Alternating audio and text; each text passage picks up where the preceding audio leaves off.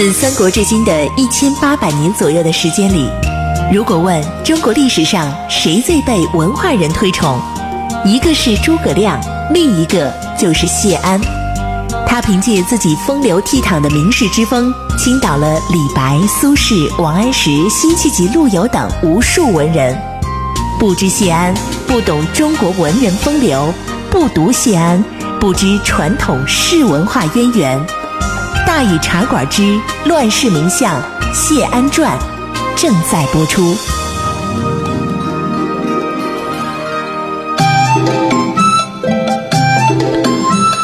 安世风流无奈何，欲将赤气换青鹅。不辞便送东山去，临老何人与唱歌？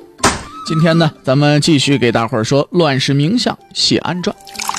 呃，昨天咱们说到哪儿了？咱们说的该说说谢安身边的这些个女人们了。啊，咱们也来领略一下这位风流宰相在他心里这个好女人到底应该是个什么样。当然了，咱们说的这些个女人啊，并不是说说谢安的一生，这个经历了无数的女人啊，不是这样，而是他身边的一些个，比如说啊，这个咱们要说到的就是谢安的这嫂子，是吧？哎，就要说到谢安的嫂子了啊。那么这里咱们说的这位嫂子啊，是谁呢？是谢安的二嫂啊，他的二哥谢巨的夫人，胡儿谢朗的妈。原来呢，她是王家的小姐，结果谢巨呢死得早，她就一直守着寡。有一回呢，几位客人呢到谢安这儿来，一起呢谈论人生义理，这不是好清谈嘛，就坐在一块聊。其中呢就有当时著名的高僧知道林。这个时候谢朗就胡儿谢朗啊还小呢，病刚好了不长时间，但是呢也参加了这一回辩论了。对吧？结果呢，他就跟知道林呐就辩论起来了。哎，可以，你也可以想到那个时候，你看，确实这帮名士们呢，他们也没有什么门第之见，也没有什么年龄之。要是真有什么年龄了，觉得知道林说你个小屁孩，你跟我辩论什么呀？但是谢朗呢就跟他一起辩论起来了，而且说的还头头是道，跟知道林呢争得很激烈。这个时候呢，王夫人呢就不放心这孩子，因为大病初愈嘛，病刚好，完了身体还弱，对不对？要这么个争法，他觉得。这这身体会吃不消的，所以他就躲在屏风后边偷听。一听自己家孩子跟人家争起来了，他就担心呐，身体吃不消，就派人呢跟谢安说说那个，你看让胡儿回房去歇着吧，是不是？现在正病着呢，对不对？因为谢巨死的早嘛，对不对？谢安一看俩人正变得精彩，想让胡儿把他的话就给说完了。哎，说完了之后再让他回去。这谢安呢，也在旁边当看客，看的也很开心，是吧？自己家孩子这么能辩论，而且头头是道，挺好。再说说，你看别了，再等等吧，对不对？再等等。这王夫人呢，又听了一会儿，心里更加担心了。就突然之间啊，也不管什么规矩礼仪了。那古代的时候呢，家里边的这些个女人们是不能见外客的啊。她呢也不管什么礼仪了，什么规矩了，直接跑到了前堂，瞧着谢安，忽然就哭了。一边淌眼泪一边哭一边说：“说说说，你哥呀死的早啊，我一生的寄托都在这个孩子身上了。”哎，说着再也不理谢安了，上前拉起胡儿谢朗就走了。谢安瞧着这嫂子，居然一下被他嫂子给感动了，转头就跟客人们说，包括指导林啊，哎呀，家嫂言辞慷慨动人，真是值得推崇的事情啊，可惜不能被更多的人看到。这就是谢安的嫂子的故事，所以从这里边我们能看得出来，谢安这个嫂子呢，也是真性情的一个一一个人啊，那是跟谢安呢也是属于特别，我觉得应该是特别投脾气的这样的人啊。当然了，说完这个谢安的嫂子呢，我们接下来要说的那就得说说谢安这辈子最重要的一个女人了，就是他的夫人刘氏。刘夫人呢是跟着谢安呢过了一辈子的，啊，最后呢还死在谢安后边。后来谢岩先先为父亲呢守孝三年，结果呢这三年孝刚守完，母亲又去世了，所以他最后呢只好接着守。夫人死的时候啊，朝廷是按着谢安葬礼的规格安葬的，但是唯独呢没赏只有皇帝和极少数大臣才能使用的这个温凉车，那就是一种这个丧车啊。谢岩呢对此呢也十分不屑，就自己造了一架温凉车给母亲送葬去了。接下来我们就来看看啊这著名的谢公夫人她的精彩片段和一些语录啊。呃，谢夫人呢，也就是这位刘氏，出身呢高门。那这个刘氏当时呢也是名门大家，著名的大名士刘旦的妹妹。自从嫁到谢家呢，她的机智风趣啊就露出端倪来了。在东山的时候呢，名士孙绰到谢安这儿来，谢安呢留这孙绰在这过夜，人家俩人呢彻夜的谈论义理。也不知道是夫人心里不高兴啊，还是怎么，反正你看你上人家做客，完了人家留你在这儿，你就老实睡觉去呗，非得跟人家聊天不可，你整的人家夫人也不乐意，对不对？反正这夫人也不知道是不乐意还是干什么，反正就偷躲起来偷着听，听这俩人在这到底聊什么，啊，是不是有点别的想法，咱们就不知道。第二天呢，孙绰就走了，谢安知道呢，这自己这夫人昨天晚上没闲着，就问。说，你看，你既然都听了这么这么长时间了，听那么些了，那你你也说说，就来的这位客人到底怎么样呗？没想到夫人这边啊，哼哈一笑，非常不屑，哼，这位孙绰呀，思路混乱，论述不清，有什么可推崇的？我告诉你啊，从前我哥哥刘旦才没有这样朋友呢。哎，这句话说完之后，臊得谢安大红脸，为什么呀？这把谢安和孙绰一块给骂的了，对不对？你看，从前我哥刘的才没这样的朋友呢，是不是？我我哥哥那是什么样？大名士啊，没有这样的朋友，什什么玩意儿啊？这算是你谢安交这样的朋友，你什么水平啊？是吧？谢安臊了个大红脸，无可奈何，只得是苦笑认输啊。这是一回，还有一回，谢安不是一直隐居，不想出仕，不想当官吗？这个时候啊，谢毅、谢万他们呢也都当了官了，哎，常常的前呼后拥，这有气派呀。这时间一长啊，这。谢夫人就有点眼馋了，就就就就跟这个谢安发牢骚啊！但是发牢骚他可不直说啊，他也不直说，你干脆你当官去吧。他他不这么说，哎，说什么呢？说你看，这个大丈夫不应该就像他们这样吗？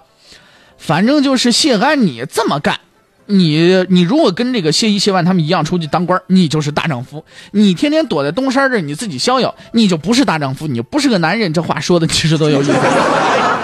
怎么着都是谢夫人有理，可没想到谢安听了这句话呢，忽然就叹起气来了。为什么呢？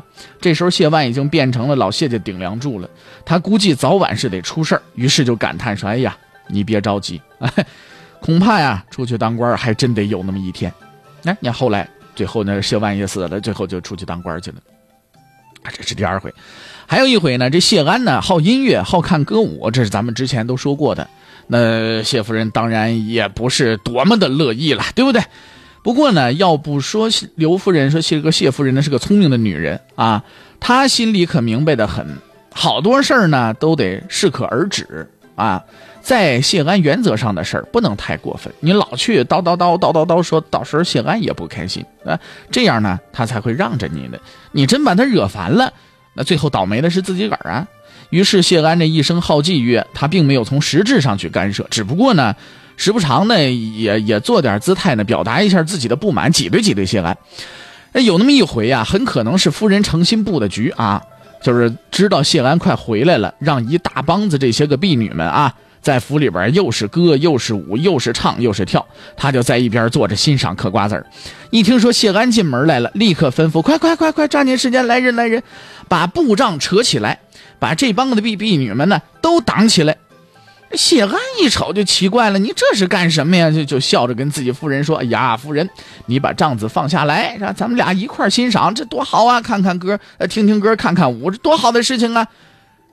哎，夫人笑答：“不行啊，不行啊，啊，这个我看得，您看不得呀。”谢安不知所以，为什么你看得，我看不得？怎么回事啊？你说说，到底什么原因？那谢夫人就说了。说您看这个会损害您的圣德呀！哎，你说多挤兑谢安这事。如果说歌舞这事儿啊是谢安的原则，夫人懂得不去碰的话，那么另一件事儿呢，可就是夫人的原则了。这一点谢安也非常迁就他，非常非常尊重他。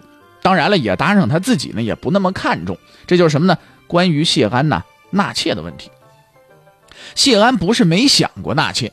估计有一回啊，还真有了意中人，真看上一个。可是他知道夫人呢肯定不干，就想先试探试探。但是呢，这试探不能自己开口啊，跑夫人面前。夫人，你看我想纳个妾，你怎么看？这是，这多不合适啊！这这这，呃，那叫什么啊？老不休是不是？所以他就偶尔的呢，像这个谢玄和谢朗他们，就自己这些小子辈的这些个孩子们，就稍微透了点风。这几位公子哥呢，当然懂了这事儿，是不是？一边笑一边想，哎呀，这太正常了，连我们都没闲着呢。这叔叔也真是惨啊，这是真格的了。于是呢，这几位就商量好了，去做做自己婶儿的个工作。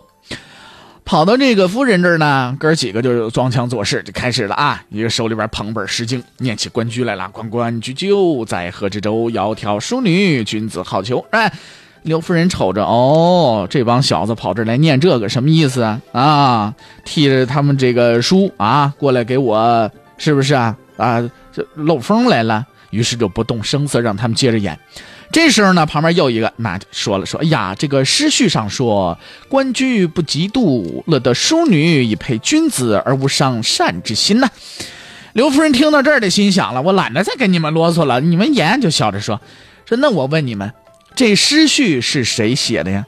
因为就说了：“那当然是周公写的了。”刘夫人点点头：“嗯，没错。”说：“好。”这诗序是周公写的，那我要问你了，如果说这诗序要是让周母来做，他又会怎么说呢？